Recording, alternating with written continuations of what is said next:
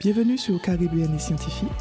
Je m'appelle Maïli, je suis une scientifique originaire de la Caraïbe dont l'objectif est de t'aider à évoluer vers la carrière qui te fait vibrer. Chaque mois, tu pourras découvrir des parcours inspirants de scientifiques caribéens, mais aussi de précieux conseils et outils pour ta carrière. Je te souhaite une bonne écoute. Aujourd'hui, j'ai le plaisir d'accueillir Magali Miché-Cospolite. Magali est docteur en immunologie et elle est aussi créatrice de bijoux et vêtements à base de wax et de madras. Donc dans cet épisode, elle va nous présenter son parcours et aussi son activité de créatrice. Bonjour Magali, comment tu vas? Bonjour, ça va et toi? Mais super, hein. merci beaucoup d'avoir accepté de faire, euh, ben, de faire partie du podcast, d'être interviewé aujourd'hui. Euh, je vais d'abord te demander de te présenter et de nous dire un petit peu les différentes étapes de ton parcours. Alors, du coup, donc, je m'appelle euh, Magali Miché-Cospolite. j'ai bientôt 30 ans. Mmh et du coup, je suis docteur en immunologie et également créatrice. donc, les différentes étapes de mon parcours. Il y a vraiment trois grandes étapes dans mon parcours. Donc, la première grande étape, je pense, c'est surtout quand j'ai dû quitter la Guadeloupe après le bac et le fait de quitter la Guadeloupe, de perdre tous mes repères, quitter ma famille, mes amis. Et du coup, c'était pour commencer ma première année de médecine à la faculté de Toulouse. Mmh, c'est vrai que du coup, quand je suis arrivée en médecine, je pense que j'avais des attentes, mais qui n'étaient pas qui correspondait pas en fait à une première année de médecine. Et clairement, je m'en suis rendu compte les premiers mois et au milieu de, au milieu de mon année, en fait, j'ai commencé à, à chercher à me réorienter parce que ce qui m'a déplu en première année de médecine, c'est que en fait, le rythme est tellement soutenu que je trouve tu n'as pas le temps de comprendre ce que tu apprends. Mmh tu, tu apprends, tu apprends, tu apprends, tu avales, en fait mais tu recraches bêtement et ça, cette partie-là ne m'a vraiment pas plu pour le coup en médecine. Ce qui fait que, ben, au milieu de l'année, je me demandais déjà comment je me réoriente pour l'année d'après, en fait. Après la première partie du concours, je, savais que non, ça me plaisait pas la façon. C'est, c'est même pas forcément les cours, c'était vraiment la façon d'enseigner en première année de médecine qui m'a pas plu. Donc, bah, j'ai eu envie d'autres choses, mais tout en restant dans la biologie, tu vois, parce que ce que j'apprenais, je trouvais ça génial, en fait, bah d'en savoir autant sur que ce soit le corps humain ou comment ton corps se défend contre telle et telle agression. Enfin, ça, tout ça, j'ai trouvé ça génial, mais je trouvais que le rythme, en fait, ne te permettait pas de bien comprendre. OK, je comprends ce que tu veux dire. et du coup, ben, je l'année d'après, j'ai fait une licence de biologie et là, clairement, j'ai vu la différence. J'ai senti que j'étais dans mon élément, que que c'était là ma place. Vraiment, c'est en fait, je crois que les attentes que j'avais correspondaient vraiment plus à une licence de biologie qu'à une première année de médecine. à partir de ma deuxième année en licence, là, on a commencé à avoir, tout ce qui est tout ce qui est les matières un peu qu'on n'avait pas en première année, donc l'immunologie, des un peu des, des cours de j'ai envie de dire d'initiation quoi. donc on a commencé à avoir de l'immunologie, de la virologie et là clairement c'est là que j'ai qu'on a commencé à, m'avoir vraiment dans le truc où je me suis dit waouh ok là ces yeux là en fait ça me plaît mais tu vois ça me passionnait au point que je pouvais y repenser en dehors des cours quoi ce qui ce qui m'est pas du tout arrivé pour les autres UE. Donc c'est vraiment là que ça ça a commencé, j'aimais déjà les sciences, j'aimais déjà les sciences de la vie, mais clairement quand j'ai découvert l'immunologie et la virologie, là je me suis dit: «OK, là je pense que j'ai trouvé ce que je veux pour la suite». Et du coup, ça m'amène à ma deuxième étape en fait, où, alors à mon époque, la spécialisation du master se faisait sur la deuxième année. Donc, en fait, quand tu rentrais en première année de master, c'était un master, euh, tu pouvais choisir déjà différents masters. Donc, moi, j'étais en biologie santé. Mais c'était vraiment sur la, sur la première année, tu prenais des options qui te permettaient, en fait, après de, de faire ton choix. Euh, donc, ce que j'ai fait, c'est que ben, en première année, déjà, j'ai choisi des UE qui étaient en rapport avec ce qui m'avait plu. Donc, euh, tout ce qui est immunologie, virologie. Et j'avais, j'avais droit à trois options, en fait. Et en fait, les options que tu prenais déterminaient ton parcours pour la suite. La troisième option, ça, j'avais le choix entre quelque chose de complètement basique Et il y avait une autre UE où il fallait limite faire une lettre de motivation parce qu'ils avaient très très peu de place.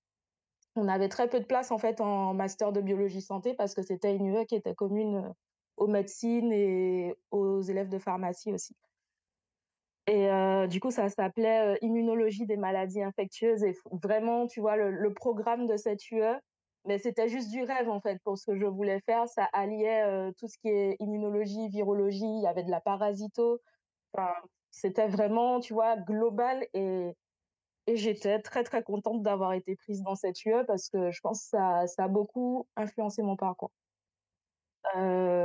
puisque du coup, quand j'étais en première année de master, je ne savais pas vraiment quoi choisir entre le parcours immunologie et le parcours virologie. J'ai hésité pendant énormément de mois et pour la seconde euh, année, en fait, on faisait des vœux un peu comme, euh, un peu comme post-bac. Euh, après le bac, en fait, tu, tu, pouvais faire trois vœux différents.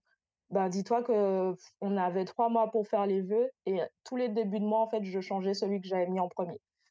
Le premier mois, c'était immunologie en premier. Le mois d'après, c'était viro en premier. Enfin, j'étais clairement indécise parce que je trouvais que l'immunologie, euh, ce qui est bien, c'est que tu apprends vraiment comment ton corps va, comment ton organisme va se défendre face à une agression, que, que ce soit un virus, euh, un parasite, une bactérie, ou même, tu vois, il y a des défenses qu'on connaît vraiment moins, comme euh, la défense contre le cancer ou les allergènes, ce genre de choses. Ça, je trouve ça bien, mais c'est vrai qu'en virologie, ce qui m'a aussi plu, c'est de voir comment, par exemple, un virus va s'adapter face aux défenses que nous on a. Tu vois, il y a, a quelque chose en fait. c'est pas la même chose et c'est vraiment deux aspects, tu vois, différents qui, enfin, pour moi, c'est hyper intéressant d'être à l'interface, tout simplement. finalement, j'ai fini par choisir la virologie en premier. Alors pourquoi? Je ne saurais te dire. Je pense que c'est peut-être juste la façon dont le parcours était amené, hein, tout simplement. Et c'est vrai que le master de virologie, en fait, c'était de la virologie, de la vectorologie. Donc, on apprend, par exemple, à partir d'un virus, comment utiliser toute sa matrice pour faire des vecteurs, que ce soit des vecteurs en thérapie génique. Et j'avais aussi de la vaccinologie, puisqu'on utilise également la matrice du virus pour faire des vaccins mais tu vois, dans, cette partie-là, je gardais quand même la partie vaccinologie, je gardais de l'immunologie. Donc, je pense que c'est peut-être pour ça que celui-là m'a quand même plu, parce que je gardais quand même un peu d'immuno, même si c'était moins poussé que si j'avais fait un master d'immuno vraiment pur et dur. ça m'a amené du coup à ben, la suite de ma deuxième étape dans mon parcours, où j'ai eu un stage dans une équipe de thérapie génique, mais qui étudie la réponse immunitaire face à la thérapie génique chez le macaque. Et je pense que c'est là que je me suis dit, en fait, l'immunologie, c'est pas si mal. en fait, je suis restée vraiment dans, limite dans une guerre mentale avec moi-même entre immuno, viro, immuno, viro. Ben, ça a duré assez longtemps. Et en fait, en thérapie génique, ouais, je, trouvais que du coup, tu vois, j'avais la partie thérapie génique, donc au final, toujours de la vectoro. Mais voilà, on, s'intéressait quand même à de la réponse immunitaire. Et ce stage, j'ai vraiment adoré, que ce soit l'équipe où j'ai bossé, le sujet. Enfin, tout, tout m'a plu. Et puis en plus, du coup, c'est vrai que ça m'a un peu changé de mes habitudes parce que j'ai encore déménagé pour ce stage. Donc, je suis passée de Toulouse à Nantes cette fois. Oui, ah bah oui. Euh, et je sais pas, ça m'a vraiment plu au point de me dire, et, et la thèse Après, j'ai toujours voulu être docteur en biologie, mais tu vois, au fil de ton parcours, c'est vrai que des fois, tu te, peut-être tu reconsidères un peu tes ambitions, euh, ce genre de choses. Et non, là, euh, j'avais beau peut-être avoir pensé à reconsidérer mes ambitions vraiment ce que j'ai vécu pendant mon stage de master 2, tu vois, c'est les expériences se passaient bien, tout avançait bien, il y avait de la bienveillance dans mmh l'équipe. Enfin, il y avait tout le cadre qui te donnait envie de continuer. Ok. Donc, ben, écoute, je suis allée au bout de mon rêve, hein, puisque depuis petite, j'avais, j'avais décidé, quand j'avais 11 ans, que je serais docteur en biologie. Ah ouais. je me suis dit, allez, on continue. C'est quelque chose qui date. Ah oui, c'est quelque chose qui date. ben, je vivais encore en Guadeloupe à l'époque. Ouais et j'avais regardé une série qui passait à l'époque. sur un docteur en biologie moléculaire qui gérait un labo. Et puis voilà, c'est de là que c'est parti. Et je me suis dit, ah ouais, moi, je veux faire ça dans ma vie. Ok. voilà, pour la petite parenthèse. Et, et voilà, bah, en fait, c'est vraiment ce labo qui m'a donné envie de, de poursuivre en thèse. En plus, tu vois, des objectifs que j'avais déjà moi. Mais c'est vrai qu'il y a, y a eu le, le petit truc, la, la bonne expérience, puisque du coup, tu peux avoir tous tes rêves, mais tant que tu n'as pas fait le stage, pour être vraiment en condition dans le métier, tu ne pourras pas si tu continues vraiment. Et, euh, je pense que c'était une superbe expérience qui m'a donné le petit coup de boost euh, pour continuer. Euh, ben, la troisième étape de mon parcours, c'est vraiment ben, voilà, quand j'ai quitté Nantes et que j'ai débuté ma thèse en immunologie.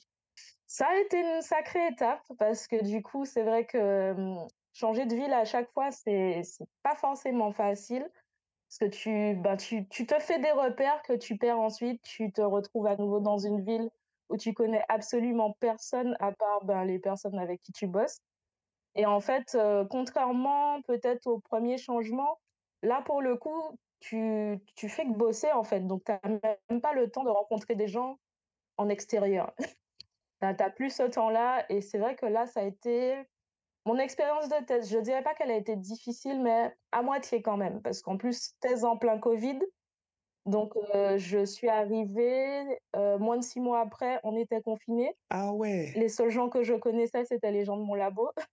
Ben Donc, oui, euh, ça, ça a été vachement compliqué. Après, ben même, j'imagine. même en termes de reprise, du coup, parce que c'est vrai que pendant au moins deux mois et demi, je pouvais aller au labo une fois par semaine. Euh, sachant que mes expériences duraient entre 3 et 5 jours. Donc, ça me permettait de strictement rien faire quand j'allais au lab. Donc, voilà. Euh, après, pour te parler plus précisément de mon sujet de thèse, euh, pendant trois ans, en fait, j'ai travaillé sur un facteur de transcription. Donc, pour faire plus simple, c'est une protéine dans les lymphocytes B. En gros, euh, c'est une protéine qui n'avait pas encore été étudiée dans les lymphocytes euh, B. C'était un projet vraiment innovant, du coup, puisque la seule étude qu'on avait en référence euh, quand j'ai commencé ma thèse, c'était une étude chez la souris. Et en gros, pour remettre mon sujet vraiment dans un contexte un peu plus global, dans le système immunitaire, tu as des cellules actrices de la réponse immunitaire euh, tu as différentes cellules en fait. Tu as les lymphocytes B, les lymphocytes T, tu as des cellules qui vont vraiment agir plutôt en amont, tout ce qui est macrophage et tout. Et tu, voilà, parmi ces, toutes ces cellules, il y en a qui, qui vont venir un peu en mode gendarme, euh, qu'on appelle plutôt des cellules euh, régulatrices. Mais en fait, toutes les cellules que je t'ai citées avant peuvent avoir des fonctions régulatrices. Et euh, par exemple, quand tu as une réponse immunitaire qui devient vraiment exacerbée et qui devient délétère pour ton organisme, les cellules régulatrices vont vraiment venir euh, ben, diminuer un peu, calmer un peu le jeu, en fait, pour, dire les choses un peu plus simplement. Et euh, du coup, dans plusieurs cellules immunitaires, le facteur de transcription que j'ai étudié, qui s'appelle CMAF, avait été montré comme, comme un driver de cette réponse régulatrice. Malheureusement, dans les B, euh, les lymphocytes B euh, régulateurs, ils sont très très mal euh, décrits pour l'instant au niveau moléculaire. C'est-à-dire qu'au niveau phénotypique, on sait à quoi ils correspondent, on sait à quel sous-type de B ça peut correspondre. Mais en fait, il y a tellement de types différents de lymphocytes B régulateurs qu'on n'a pas quelque chose de clair en fait pour l'instant de dire tiens, un lymphocyte B régulateur bah, un lymphocyte B exprime cette protéine, il est régulateur. Ça, on n'a pas cette réponse-là pour l'instant. Et euh, justement, c'est pour ça qu'on s'est intéressé à ce facteur de transcription, à son expression dans la physiologie des B, comment il peut exprimer. Et euh, c'est vrai que nous, on est parti euh, d'un résultat en fait de l'équipe juste avant mon arrivée, où ils avaient montré justement que cette protéine était surexprimée dans des lymphocytes B régulateurs, donc mon rôle était vraiment de l'étudier en physiologie. Donc, euh, moi, je bossais sur des cellules humaines à partir de sang. Donc, euh, voir en fait si, par exemple, les lymphocytes B qui proviennent du sang euh, l'expriment, à quel stade ils peuvent l'exprimer, puisque les lymphocytes B, ce sont des cellules qui vont maturer, en fait, qui vont être depuis ta moelle osseuse et qui vont migrer dans tes organes lymphoïdes secondaires, comme la rate, les ganglions lymphatiques, les plaques de Peyer, enfin tout ce genre d'organes lympholytiques secondaires. Et du coup, au fur et à mesure, ils vont maturer jusqu'à arriver à un stade où ils produisent des anticorps. C'est ce qui nous intéresse le plus dans la réponse immunitaire et c'est ce qui est le plus connu de ces cellules d'ailleurs. Et en fait, le résultat en fait le plus significatif de ma thèse, ça a été de montrer justement que ma protéine en question est fortement exprimée dans les lymphocytes B les plus différenciés, donc ceux, ceux qui arrivent au stade où ils expriment des anticorps, où ils produisent des. D'accord. Ok, et à partir de ce résultat, qu'est-ce que qu'est-ce que ça peut donner en fait pour la suite? Pour la suite, si on alors il faudrait déjà ben, continuer vraiment l'étude de ce facteur de transcription dans les B, voir s'il est vraiment associé à la fonction régulatrice par exemple. Et si c'était le cas, il y a énormément de maladies auto-immunes qui sont dues soit en fait à une action des lymphocytes B régulateurs qui, au contraire, est délétère en fait le fait qu'ils viennent diminuer la réponse immunitaire. C'est ce qui engendre parfois certaines maladies auto-immunes. Ou à l'inverse, des fois, en fait, on a une action des lymphocytes B régulateurs qui n'est pas suffisante. Et du coup, savoir par exemple que cette protéine pourrait être un driver pourrait nous permettre, nous, en thérapie, soit de venir l'augmenter et avoir des B régulateurs, si c'est vraiment celui-là qui est driver, ou au contraire le diminuer et diminuer l'action des B régulateurs pour que les autres cellules immunitaires puissent faire leur travail correctement. C'est vraiment la version simplifiée, hein, puisque je sais qu'on n'aura pas que des spécialistes de l'immunologie oui, clairement, clairement, tu fais pour bien. nous écouter. Donc, pour l'instant, voilà, c'est encore ben, plutôt fondamental comme sujet parce qu'avant d'arriver sur du thérapeutique, on est obligé de passer par cette phase-là où on essaye de comprendre comment ça fonctionne, comment ça se passe. Et c'est vrai que pour l'instant, il n'y a pas beaucoup d'études en fait sur, sur ces MAF dans les lymphocytes B. Il y en a une qui est sortie en 2021, donc milieu de ma thèse à peu près. Et ben, ils n'ont pas énormément plus de réponses que moi, puisqu'ils n'ont pas attaqué vraiment le problème de ce côté-là. C'était un résultat parmi tant d'autres, mais c'était pas forcément. leur étude ne portait pas forcément sur CMAF, contrairement à moi. Donc, j'espère que ben, qu'il y aura un doctorant qui prendra la suite de mon sujet et que ça avancera. Parce que c'est ça aussi qui est dur dans la thèse, c'est tu sais, tu as eu un bébé pendant trois ans, c'était le tien. C'est clair. Et ensuite, il faut, il faut limite le laisser à quelqu'un d'autre. Ouais. C'est pas toujours évident, mais. non, non, c'est sûr. Mais c'est comme ça que la recherche avance et de toute bah façon. oui, hein. Ben oui. Mmh et justement, j'allais te demander, tu nous as dit que tu as toujours voulu être docteur en biologie et à quel moment, enfin, j'ai compris que tu hésitais entre immunologie et virologie. Mais du coup, qu'est-ce qui t'a poussé à vraiment à vouloir faire de l'immunologie? J'ai compris que depuis petite, tu, tu, tu aimes ça, mais qu'est-ce qui t'a vraiment poussé à le faire? Qu'est-ce que tu aimes vraiment dedans qui fait que tu as été jusqu'à faire une, une thèse en immunologie? En fait, c'est vraiment, tu vois, le fait de comprendre les mécanismes par lesquels ton corps se, se défend. Peu importe contre quoi au final.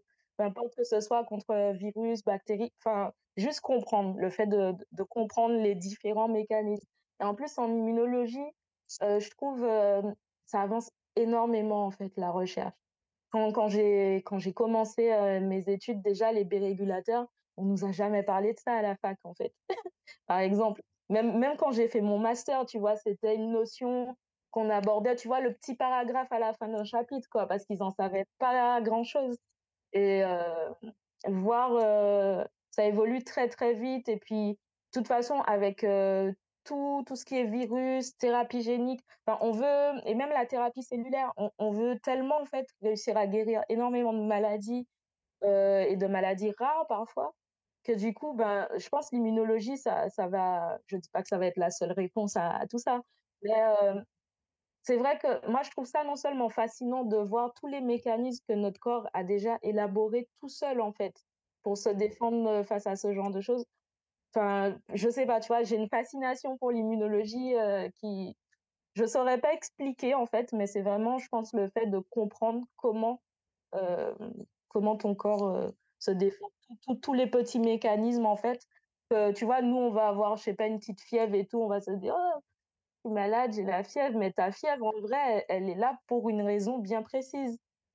Donc voilà, je trouve c'est fascinant de voir tous les mécanismes que notre organisme a su mettre en place pour nous défendre face à tout type d'agression. Non, mais clairement, enfin, en soi, heu, moi je comprends ce que tu veux dire, hein. C'est vraiment le le fait que ça t'intéresse de comprendre, en fait. Donc rien que ça, heu, forcément, c'est quelque chose de passionnant, c'est de la recherche. Donc heu, je trouve que ta réponse, elle est elle est très claire et très bien. Du coup, alors, beh, déjà, je je tenais à te féliciter pour ton parcours parce que je trouve que tu as un super parcours, et tu as su, je trouve, ben, te rendre compte de de tes forces et de tes faiblesses en tout cas et de ce qui te ce qui te poussait en fait, ce qui te drivait. Et je pense que quand on est jeune, on n'arrive pas forcément tout de suite à savoir, heu, ben, vers quelle direction on doit aller et je trouve vraiment que tu as réussi à le faire parce que tu t'es rendu compte que, ben, la façon dont dont c'était enseigné en en médecine, ça te plaisait pas donc tu as changé. Enfin, je trouve que tu as vraiment eu un recul sur ton sur ton parcours et au final, tu as réussi à faire ce que tu ce que tu voulais donc je tenais vraiment à te féliciter pour ça parce que tout le monde n'arrive pas à le faire donc c'est vraiment bien. Merci. Et heu, en plus de ça, alors tu es scientifique, mais tu es aussi créatrice de vêtements et accessoires à base de wax et de madras. Est-ce que tu peux nous en parler? Oui, alors, en parallèle du coup de ma passion pour l'immunologie et la virologie, pendant ma licence, j'ai eu un deuxième retour aux cheveux naturels et à ce moment-là, je voulais vraiment, tu vois, pouvoir sublimer ma beauté afro avec, des accessoires, des vêtements en wax, en madras. Donc j'ai regardé un peu ce qui se faisait. Alors soit, heu, j'étais pas forcément convaincue par par les motifs ou les coupes, soit, ben, j'avais un budget d'étudiante aussi, donc soit c'était vraiment trop cher et heu, je sais pas, un jour, je me suis dit comme ça: «Allez, pourquoi pas? Allez, je vais acheter du tissu». Au début, ça a vraiment commencé par des des accessoires, hein, des des heu, des petits accessoires pour les cheveux, tu vois? Mais des trucs simples et c'était une époque où, bah, à la télé, qu'est-ce que je regardais? Cousu main et un jour comme ça, tu vois, heu, challenge: «Allez, si je me faisais une jupe?»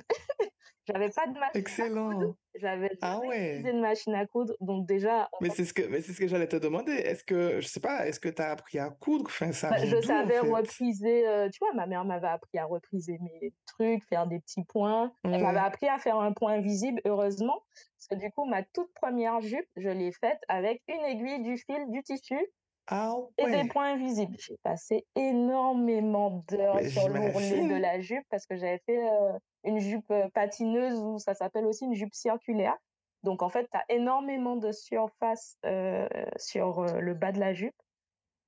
Énormément de longueur surtout et ouais, ma première jupe, je l'ai fait entièrement à la main comme ça et puis, au début, tu vois, c'est parti de là, mais j'étais fière de mon truc, j'étais pas encore dans une optique: «Tiens, je vais vendre des jupes» ou pas du tout, hein Mmh et heu, du coup, ma meilleure copine de l'époque, elle me dit: «Oh, j'adore ta jupe et tout, tu peux m'en faire une?» je l'ai regardée en mode: «Mais tu sais, c'est juste pour toi parce que là, refaire une jupe à la main comme ça autant de temps, OK, je la fais pour toi». Mais par contre, lorsque j'ai une autre copine qui m'a posé la question, j'ai acheté la machine. J'ai dit: «Non». Ben, j'imagine, tu imagines? Non, je je fais pas une troisième jupe avec autant d'heures à la main, c'est pas possible et j'avais jamais utilisé de machine à coudre avant ça, donc heu, Non, mais c'est excellent. Donc en fait, tu es autodidacte en fait? oui, bah, c'est vraiment ça pour le coup, heu, même le tu vois, le tuto de la jupe en question, bah, c'était Google, hein. Ah ouais, c'est Franchement, j'ai excellent cherché sur. Google comment en faire une, heu, comment découper, et voilà et même, heu, même pour la machine à coudre, quand je l'ai reçue, heu, ben, je prenais des petites chutes comme ça pour m'entraîner à coudre au doigt. Ah ouais, je sais que tu as fait des ventes, heu, en Guadeloupe notamment, mais moi quand je regarde un peu ce que tu faisais, moi, je trouve que c'est super. Je pensais que, je sais pas, tu avais appris à coudre, petite ou enfin, tu vois? J'avais pas du tout la notion, du fait que tu sois autodidacte, quoi, donc franchement, Ben non, j'avais pas du tout appris petite, et c'est franchement, par contre, quand quand tu commences, je trouve que c'est relaxant, surtout avec les études qu'on fait Mmh qui, Ouais, heu, qui parfois, tu vois, tu tu passes ton temps à réfléchir et en fait, là, c'était vraiment des moments où la seule chose à laquelle j'arrivais à penser quand j'étais en train de coudre, c'est le résultat final de la tenue. Tu vois, j'arrivais à me vider l'esprit, mais même si, par exemple, je pouvais avoir passé une mauvaise journée, je pouvais avoir un petit coup de blues parce que, bah, forcément, quand tu pars faire tes études dans l'Hexagone, ta famille te manque, tu as des périodes où ben, moralement, ça ne va pas, en fait, heu j'ai eu des périodes comme ça effectivement où j'ai perdu des membres de ma famille en restant à distance. Donc c'est vrai que du coup, la couture, ça m'a permis beaucoup de m'évader parfois quand ça allait pas ou ou de me mettre des objectifs des fois qui n'avaient rien à voir avec les sciences. Je comprends ce que tu veux dire. Je comprends ce que tu veux dire. Ouais. Non, mais c'est super intéressant. hein. Et du coup, ça fait combien de temps que tu fais cette activité? Heu, j'ai commencé du coup, heu, vraiment par la partie bijoux et tout et des choses assez simples, j'ai commencé en 2016. OK. Ouais, donc c'est récent quand même. Oui, c'est récent, mais ça commence à faire un petit bout de temps, hein, mine de rien, heu, 2016, heu, C'est vrai. ça commence à dater. Et heu, au début, ça a vraiment commencé, simplement et ça faisait peut-être 4 mois que j'avais commencé, heu, Afro Dreams, que j'avais déterminé le nom, que je faisais des toutes petites commandes, tu vois? Vraiment pour les gens de mon entourage, hein, heu, proche. Donc des copines de la fac, heu, ou des gens qui habitaient dans mon bâtiment, puisque mon bâtiment était assez, multiculturel à l'époque. Donc voilà, ça avait commencé comme ça et à Toulouse, j'ai été contactée, du coup, par un, un groupe en fait qui organisait des tout petits, tu vois, showcase avec des petits artistes, heu, antillais et ils voulaient, heu, un petit défilé en première partie. Donc c'est le premier challenge que j'ai eu en fait, heu, Afro Dreams. À l'époque, tout ce que je savais faire, c'était des jupes et des bijoux. OK. Je savais pas faire grand chose et je me suis dit: «Allez, pourquoi pas, ça te coûte quoi en fait?» Donc voilà, bah, j'avais demandé à mes copines de fac, heu, de défiler, bah, ça a été mon mon 1 petit challenge et peut-être, heu, ouais, un an après, un peu avant de quitter Toulouse, heu, je me pareil, j'aime bien me lancer des des espèces de challenges toute seule aussi et je me suis dit: «Et si tu faisais un grand shooting?» tu vois? En plein cœur de Toulouse, heu, il y a y a un grand parc du coup, le parc du Grand Rond qui est assez connu à Toulouse et très, très beau d'ailleurs et allez, je je me suis je me suis lancée un truc comme ça. J'ai recruté parmi mes amis, des amis qui en ont parlé à leurs amis et je me suis lancée, allez, shooting, heu, 14 personnes et j'ai contacté deux deux coiffeuses, une maquilleuse. Enfin, voilà, je leur ai je leur ai un peu, donné le concept et tout. Toutes les filles, elles étaient enthousiastes. Je je me suis lancé un gros challenge et je pense que Non, mais c'est super, que c'est super. Je pense que ça a été la seconde naissance d'Afro Dreams, réellement. Ouais. Et ça, c'était en quelle année du coup? Ça, c'était en 2017. 2017. OK. Ouais, donc je comprends pourquoi tu dis que c'est pas si récent parce qu'en fait, moi, je trouve qu'entre 2016 où tu as commencé et 2017 où là, tu as ça, heu, effectivement, ça va vite, quoi. Oui, voilà, C'est ça allait vite. C'est qu'au début, tu vois, j'ai je faisais des petits bijoux, des petits trucs et quand je regarde des fois les collections que j'avais au début, tu vois, c'est un peu nostalgique en mode: «Waouh, j'ai commencé comme ça», tu vois? Et et c'est vrai que, mmh, ce que je fais, bah, je dis pas que ça n'a plus rien à voir, c'est que j'ai vu l'évolution des gens mmh Entre 2016 et 2017, il y a y a eu une réelle évolution déjà rien que sur les tenues. J'en faisais pas tant que ça. Là, je m'étais challengée vraiment pour, heu, pour faire des modèles que je n'avais jamais fait avant. Donc heu, ça je pense que ça m'a permis vraiment de lancer Afro Dreams beaucoup plus et heu, peut-être quelques mois après, j'ai déménagé, par rapport à mon stage. Donc heu, du coup, c'est vrai que ça aussi, effectivement, changer d'endroit.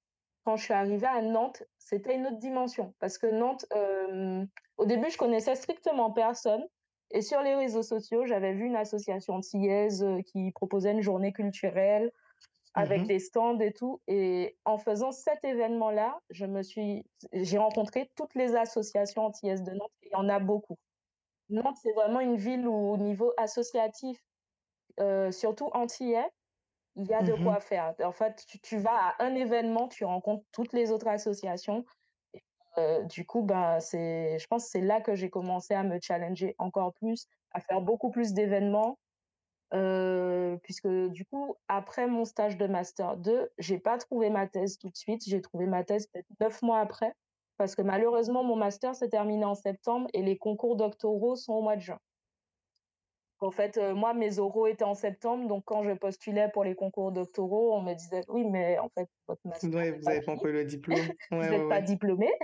Mmh donc heu, en fait, heu, je me retrouvais soit sur les demandes de financement qui avaient été faites très tardivement dans les dans les laboratoires et ça n'a pas forcément fonctionné pour moi, soit, ben, voilà, j'ai dû vraiment attendre, heu, d'arriver à juin de l'année d'après. Donc en attendant, j'ai passé mon année, heu, vraiment sur Afro Dreams. Toutes les 2 semaines, heu, j'étais quelque part. Soit j'avais un événement à Nantes, soit j'étais sur Paris, soit je retournais sur Toulouse. Enfin, j'ai eu un rythme assez soutenu pendant presque une année, sur Afro Dreams, avant de commencer ma thèse et je pense que c'est vraiment là où, en fait, j'étais partout, tout le temps. Le coup, encore au début, je tempérais et tout avec les cours. Là, j'avoue, j'avais arrêté de tempérer, heu et même là, du coup, depuis que ma thèse s'est terminée, c'était à peu près la même chose. Bah, oui, oui, j'imagine. Parce que justement, j'allais te demander comment tu avais réussi à concilier ta thèse et justement ce travail de création. Est-ce que tu faisais les 2 en même temps ou est-ce que c'est plus comme ça quand tu as des temps morts que tu re refais un boost de de vente ou de visibilité sur ta marque? J'ai quand même beaucoup fait les 2 en même temps puisque, hem, au final, heu, je sais que, par exemple, quand j'étais en troisième année de licence, alors j'avais, heu, mes cours, j'avais un boulot et en fait, quand je rentrais du boulot le soir, comme j'étais en restauration, ben, quand je finissais à 23:00, tu sais, tu as le surplus d'adrénaline quand tu as dû faire la fermeture. Je pouvais pas dormir avant 3:00 du matin. Donc en fait, je pouvais coudre jusqu'à 3:00 du matin, en fait. Tu vois, ça ça me calmait un peu, le temps de refaire descendre mon adrénaline parce que sinon j'allais me coucher, je dormais pas. Donc Mais tu es quelqu'un qui dort pas beaucoup, je suppose? et pourtant, Non, parce que quand tu me dis vrai, ton rythme, les grasses moi j'ai besoin de dormir 8 heures, hein. Donc heu, là Non, moi, si je peux dormir 10 heures, tu vois, je suis bien. J'aime les grasses mais. En en plus, c'est que j'aime dormir, mais hem, après, heu, je bossais que les week-ends, à l'époque, heu, que les Mmh. week-ends et le dimanche, je faisais que le midi. J'avais mon dimanche après-midi. Donc c'est vrai que du coup, j'avais pas un gros contrat, mais c'était suffisant pour moi financièrement, ben, pour heu, puis pour la vie à côté en général, hein. Heu et vraiment, heu, ouais, je sais pas, j'aimais coudre à cette heure-là et j'aime coudre de nuit. C'est ça mon gros problème, c'est que, tu vois, je peux avoir des choses à faire en couture. Toute la journée, je vais trouver dix mille trucs à faire sauf la couture. Ouais. Vingt-deux heures arrive, là, je suis prête, c'est bon, je peux aller Bah, c'est ton pic, c'est ton pic de ouais, c'est de ça. de c'est ton pic, heu, où justement tu es la plus active en fait, c'est ton pic d'activité, Je tout, pense hein. c'est c'est ça pense. et j'en ai discuté avec d'autres créateurs. En fait, heu, bah, je suis pas la seule, ça m'a rassurée. Bah oui, ouais. on aime on aime faire, heu, des des créations, mais de nuit, beaucoup, puisque je sais pas si c'est le calme, le silence, Ouais, c'est possible, c'est ce que j'allais te quelque chose demander. qui nous booste un peu, demander. Ouais. Et j'ai beaucoup concilié les 2 heu, en même temps pendant pendant longtemps, hein, puisque pendant toute ma période de master, même quand je suis arrivée à Nantes, au final, l'événement dont je t'ai parlé, c'était en plein dans mon stage, hein. Heu et du coup, à cet événement-là, j'ai aussi organisé un défilé. Donc non, non, j'ai concilié beaucoup les 2 en même temps, heu, parce que, ben, du coup, j'avais toujours mes week-ends de toute façon pour coudre. À l'époque, je rentrais pas trop, trop tard. C'est plus en thèse où ça a été plus compliqué de concilier les 2 en même temps, mais pendant 2 ans de thèse, je l'ai fait. La dernière année, par contre, j'ai vraiment décidé d'arrêter parce que je savais Ouais. qu'en termes de Là, la dernière année, heu c'est compliqué, hein, ouais. La ça. dernière année, c'est la plus difficile, donc c'est normal. Ça Mmh. allait pas être possible de tenir les 2 en même temps, mh. donc heu, pendant mes 2 premières années de thèse, j'avais des événements, mais moins fréquents que mon année, heu, limite sabbatique, en fait, que j'avais eue. Heu, j'avais gardé des événements qui étaient importants, heu, pour moi, comme, heu, le Madras Day que je fais sur Paris, chaque année, puisque, bah, c'est le seul salon, en fait, dédié au Madras qui existe pour l'instant, en France, en fait. Ouais, c'est top ça. Je Ah savais même c'est pas que qu'il y avait ça, tu vois? Ah bah, j du coup, j'ai découvert ça quand j'habitais à Nantes et depuis, ben, j'essaye de le faire, tout le temps, à part la dernière année de ma thèse. Heu, mais heu, j'adore cet événement, vraiment. Y a y a pas tu n'as pas droit à un gramme de wax, en fait. C'est vraiment du madras, du madras, du madras et je trouve ça génial parce que, bah, venant des Antilles, effectivement, on adore le wax, mais notre culture, c'est madras, en fait. Donc hem voilà et je pense que c'est le seul événement que je gardais, quand même pendant ma thèse. J'en ai pas fait beaucoup d'autres. Heu, mais par contre, j'ai fait beaucoup de ventes en ligne, j'ai fait des des shootings dès que je suis revenue en Guadeloupe pendant ma thèse. Donc c'est vrai que des fois, je profitais aussi, sur mes vacances pour organiser des trucs, à chaque vacances pendant ma thèse, je suis rentrée en Guadeloupe. J'ai aussi, confectionné une tenue, pour une élection de Miss Monde aussi, pendant ma thèse Ah ouais, et c'est après ça que je me suis arrêtée. J'avoue que ça m'avait pas mal challengée parce qu'elle m'avait Bah, demandé de lui faire une Guadeloupe en madras, heu, sur sa tenue. Donc heu et j'étais contente parce qu'elle a gagné, heu, son élection, Miss, Ah! Prestige, Miss Monde Prestige et j'étais trop fière. top. Alors du coup, ben, maintenant que tu as terminé ta thèse, heu, qu'est-ce que tu as envie de faire? Alors maintenant, c'est vrai que du coup, après avoir passé 12 ans dans l'Hexagone, ce que j'ai envie de faire, c'est pouvoir rentrer chez moi et exercer chez moi, en fait. Avec mon doctorat en immunologie, j'aimerais beaucoup, heu, soit rester sur de l'immunologie, soit me retrouver à l'interface avec la virologie, heu et vraiment étudier, je sais pas, la réponse immunitaire, heu, face à tout ce qui est virus, heu, arbovirose, enfin vraiment des choses appliquées à ce qui à ce qui existe en Guadeloupe, tout simplement. Heu, j'ai toujours voulu intégrer l'Institut Pasteur. C'est vrai que c'est un petit rêve, donc j'espère qu'un jour, il va se réaliser. J'espère très prochainement. C'est vrai que ça a toujours été, un institut déjà qui m'a plu et puis surtout les sujets qu'il y a en Guadeloupe, heu, notamment tout ce qui est entomologie, arbovirose, ça a toujours été quelque chose qui me passionnait et c'est vrai que j'aimerais pouvoir, heu, amener mes compétences, heu, d'immunologiste, là-dessus et vraiment qu'on trouve des solutions, pour que notre peuple, arrive à s'en sortir avec, toutes les épidémies, que ce soit dengue, chikungunya. C'est clair. J'ai moi-même eu le Zika et franchement, c'était pas une partie de plaisir, surtout sur, heu, sur les symptômes, qui qui restent, assez longtemps. Donc, hem, j'aimerais pouvoir, vraiment étudier étudier ce genre d'arbovirus et et étudier justement les réponses immunitaires face à ces virus. OK et du coup pour toi, est-ce que tu comment tu ressens un peu, enfin le monde de la recherche en Guadeloupe? Est-ce que tu tu trouves que c'est assez accessible et que tu peux, heu, bah, facilement trouver des offres ou, heu, à ton parce qu'à ton niveau d'études, enfin, pour être aussi docteur, je sais que quand je suis rentrée, c'était pas facile.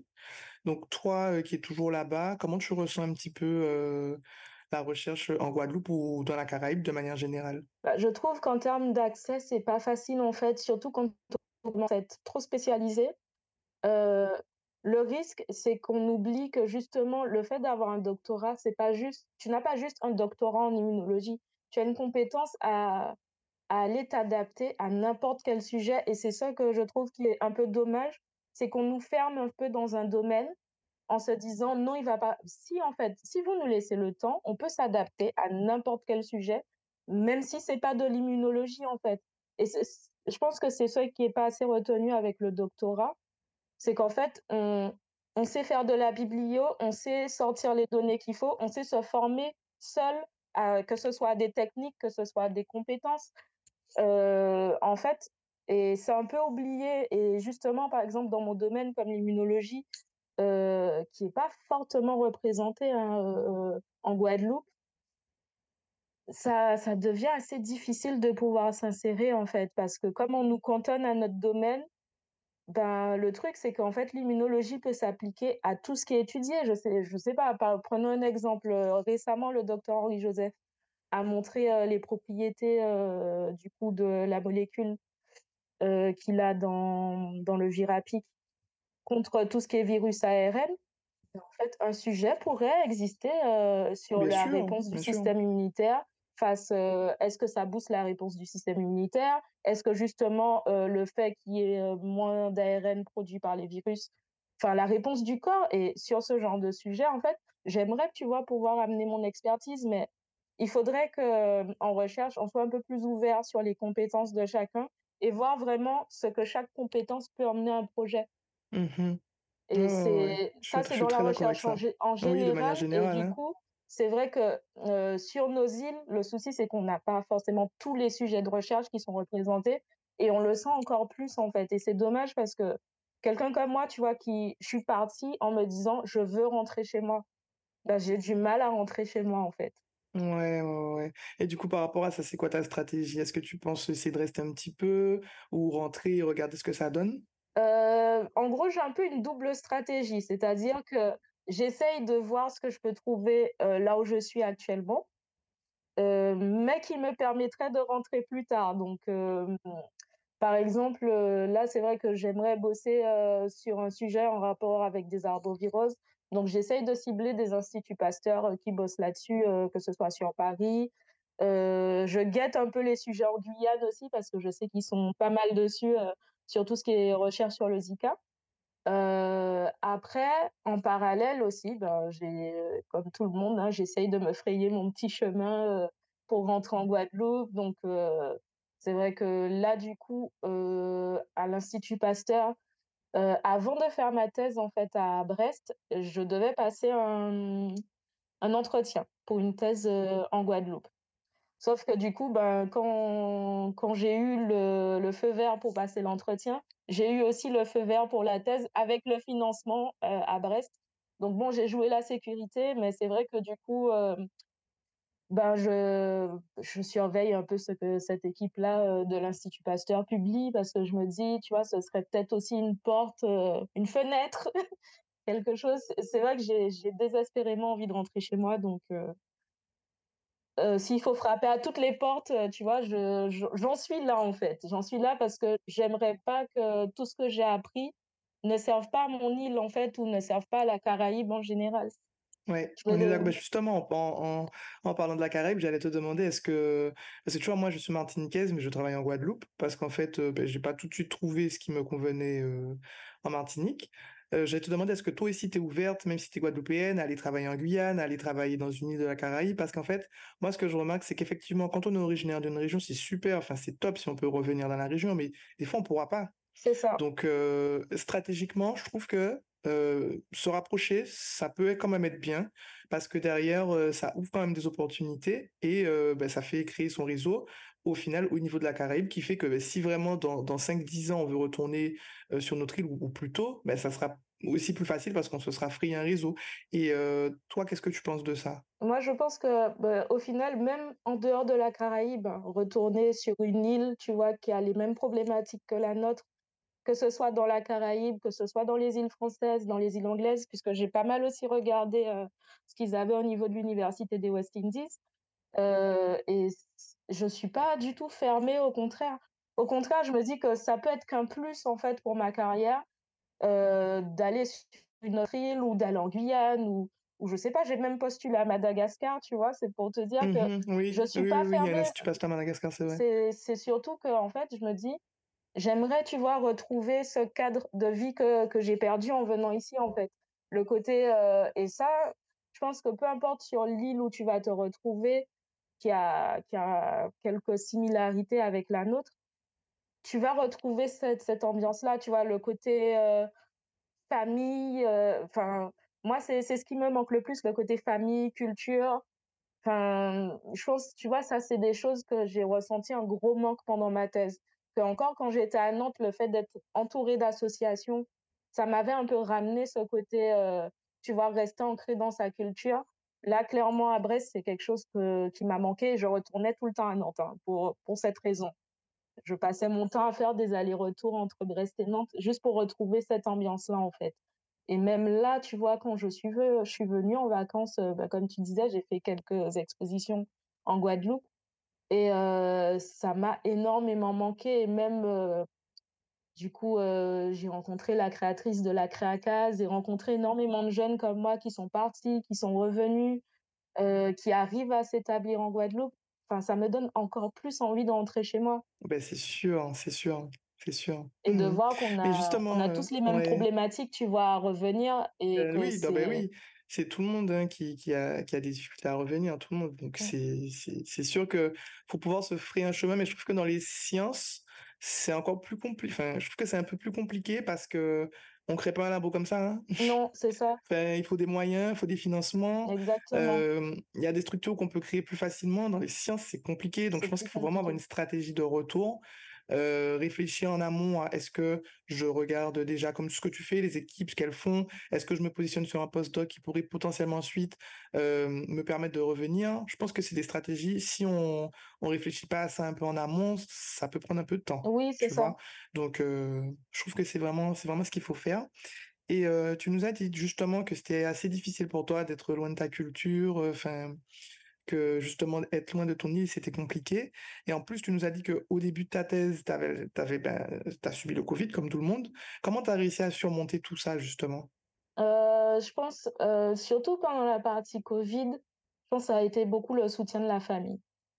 Tu vois, euh, j'ai toujours eu ma famille qui m'a... C'était mes premiers supporters ma mère, mon oncle, vraiment, c'est mes supporters numéro un, tu vois, même pendant ma thèse, s'il y a eu des moments pendant l'écriture où j'avais des baisses de morale ou quoi que ce soit, bah, ils m'appelaient, limite, ils se relayaient pour m'appeler euh, tous les deux jours en mode, euh, tu vois, full motivation. Euh.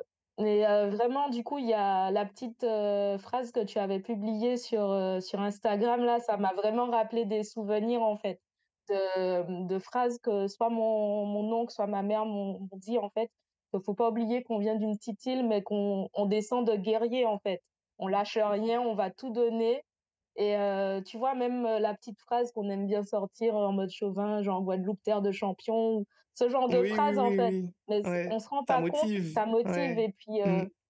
tu, as, tu as des petits trucs comme ça, tu vois, que tu te dis, c'est pas juste pour moi, tu vois, que je suis en train de me battre là. Je, je me bats pour tous ceux qui viennent après moi aussi il faut qu'ils puissent voir que c'est faisable, en fait. Et je pense que face à tout ça, tu vois, le jour de ma soutenance de thèse, j'ai eu euh, le professeur Raymond Césaire dans mon jury. Et du coup, à la, à la fin, vraiment, euh, juste avant de me dire que j'obtenais le grade de docteur, il m'a dit une phrase que je crois qu'il va rester. Je pense que ça, c'était mon plus beau moment, vraiment, de thèse.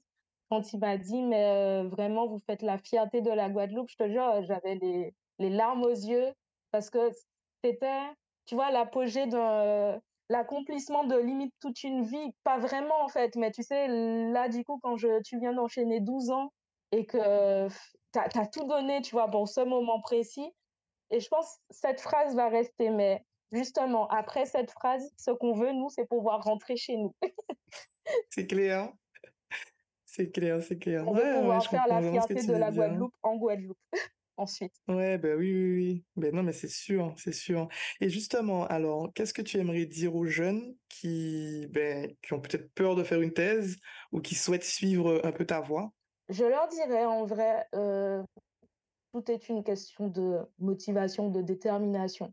Je n'avais pas les meilleures notes en master pour quelqu'un qui voulait faire une thèse. On me l'a beaucoup dit euh, pendant pas mal de mois quand j'ai postulé à des thèses. Ça ne m'a pas empêché de faire une thèse, ça ne m'a pas empêché d'être diplômée. Euh, en fait, faut pas s'arrêter forcément qu'aux notes. Faut, faut se donner, en fait. Faut, il faut sentir que ça, ça si c'est quelque chose qui vient de vos tripes et que vous aurez des regrets si vous ne le faites pas, allez-y. Allez-y. J'ai pas eu la meilleure expérience de thèse, mais par contre, je regrette absolument pas d'avoir fait une thèse. Parce que le sentiment qu'on a quand, en fait, on est allé au bout de son rêve, parce que c'était vraiment un rêve pour le coup. Si c'est votre rêve, allez-y en vrai, je pense que de toute façon, quand on veut quelque chose, il faut, y aller, il faut se donner les moyens d'y aller. Forcément, oui, on me dira, euh, je sais pas, partir faire les études dans l'Hexagone. Financièrement, ça coûte, oui. Mon, mon prêt étudiant va me le rappeler très bientôt, comme euh, nous tous. Mais faut pas que ce soit un frein, au contraire. Au contraire, faut pas se laisser freiner euh, en se disant, ah, je vais peut-être devoir faire un prêt étudiant, je vais peut-être devoir bosser. J'ai eu un prêt étudiant, j'ai bossé pendant mes études, mais en fait, si vous voulez, vous pouvez. Faut, faut pas se limiter. Et c'est surtout sur, ça que je vais rester euh, comme phrase pour les futurs euh, docteurs guadeloupéens, je l'espère. Hein. On, compte sur vous. Faudra prendre la relève. Euh, si vous voulez, allez-y. Si c'est ce que vous voulez faire, si c'est ce que vous rêvez de faire, allez-y. Et même si vous changez d'avis en chemin, allez-y quand même. Bah, bien sûr. Il n'y a, bah a aucune bah mauvaise on n'est pas figé à faire, bien sûr. Si vous voulez avoir, actuellement, je pense ma génération, on aime bien avoir plusieurs compétences à nos arcs aussi. Oui. Si vous voulez avoir d'autres compétences qui n'ont rien à voir avec les sciences, allez-y aussi. Faut pas se figer, faut pas, faut pas se dire peut-être que je ne pourrais pas. Et si, faut y aller. Justement, on vient d'une île, on est des guerriers, on peut tout faire. Voilà. Mais justement, je pense qu'il faut tout faire. C'est-à-dire que je pense que maintenant, on peut pas se permettre de faire qu'une chose, en fait. Parce qu'on ne sait pas, avec, la, avec euh, maintenant tout ce qui évolue, il faut savoir faire plein de choses. Je pense que justement, c'est vers ça qu'il faut aller. Donc, je suis 100% d'accord avec toi. Et justement, si on veut retrouver tes créations ou acheter tes vêtements, tes accessoires, comment on fait? Alors, du coup, pour me retrouver, donc je suis sur Facebook, sur Instagram. Donc, c'est Afro Dreams. Donc, A-F-R-O-D-R-E-A-M-Z. Il y a un Z à la fin. Euh, donc, on peut me retrouver sur les réseaux sociaux. J'ai également un site internet. Euh, on peut retrouver sur mes réseaux également. Et euh, prochainement, on peut me retrouver à Brest et ensuite au Madras Day fin octobre sur Paris. Oh, super. Et eh ben, tu as donné de beaux rendez-vous. Et de toute façon, moi, je mettrai tous tes, tous tous les liens euh, dans, dans la bio du, du, du podcast qui va sortir bientôt. Et euh, ben, je vais te laisser euh, nous dire un peu bah, ce que tu souhaites pour la fin du podcast, tout ce que tu souhaites nous dire, et, on va terminer ensuite. Ben, déjà, je voulais te remercier de m'avoir proposé de faire ce podcast, de, podcast, parce que je trouve que c'est vraiment intéressant, justement, que le fait qu'on vienne de la Caraïbe et qu'on soit scientifique, ce soit mis en valeur, mais aussi ben, toutes les autres cordes qu'on peut avoir à notre arc, justement. Euh, je trouve qu'il fallait qu'il y ait ce podcast. Et puis, ah, euh, ça va, je pense, inspirer peut-être euh, les générations qui viennent après nous aussi, leur donner peut-être une idée de notre parcours ou même nos contacts s'ils veulent juste nous contacter pour nous poser des questions. Voilà, on, est là pour ça en fait. on, en gros, on n'est pas les pionniers, mais on, est passé avant vous. Donc, si on peut vous aider à y arriver, vous donner des conseils, enfin, c'est avec plaisir parce que justement, on, veut que vous puissiez y arriver. On veut que, on veut que vous le vouliez autant que nous, en fait. Je sais pas. Si vous avez un métier comme ça, que ce soit des études en sciences ou même autre chose, on veut pouvoir vous aider. Donc, euh, je suis contente que ce podcast existe et j'espère qu'il y aura de plus en plus de personnes euh, qui vont euh, suivre nos petites aventures. Savoir ce qu'on est devenu. C'est ça. Voilà. Parce que moi, je pense qu'il y a des personnes que je vais réinterviewer pour voir, par exemple, toi, j'aimerais bien savoir un peu par la suite ce que, ce que tu auras fait. Donc, forcément, je vais sûrement revenir. Ben, avec grand plaisir. Donc, en tout cas, merci pour ça. Et puis, euh, bah, je suis contente de pouvoir partager avec tous ceux qui nous écoutent euh, mon parcours. Euh. et voilà, en fait, pas vendre du tout rose et tout. Non, il y a, y a des moments difficiles, il y a des moments très faciles aussi, il y a des moments de bonheur, des moments de tristesse dans un parcours, c'est la vie. C'est tout simplement la vie. C'est ça, mais mais c'est faisable et de toute façon, quand on regarde maintenant, on se dit en fait, je n'ai pas fait tout ça pour rien. Donc, Exactement. Ouais, tu as la récompense après. Donc, de toute façon, c'est génial. Ben, je, tiens encore à te remercier, Magali, pour ce, ce moment qu'on a passé. C'était vraiment super. J'ai beaucoup apprécié euh, le fait que tu nous aies vraiment détaillé ce qu'était l'immunologie et la biologie parce que moi, je suis chimiste. Donc, il y a plein de choses euh, au niveau biologie que je connais pas. Donc, c'était vraiment très intéressant. Et euh, aussi, le fait que tu aies cette double compétence, que tu sois créatrice, moi, je trouve ça super. Donc euh, merci beaucoup pour cet épisode et puis euh, j'espère à bientôt. À très bientôt. Merci d'avoir écouté cet épisode, j'espère qu'il t'a plu. N'hésite pas à le partager ou à laisser un commentaire sous la plateforme de ton choix. À très vite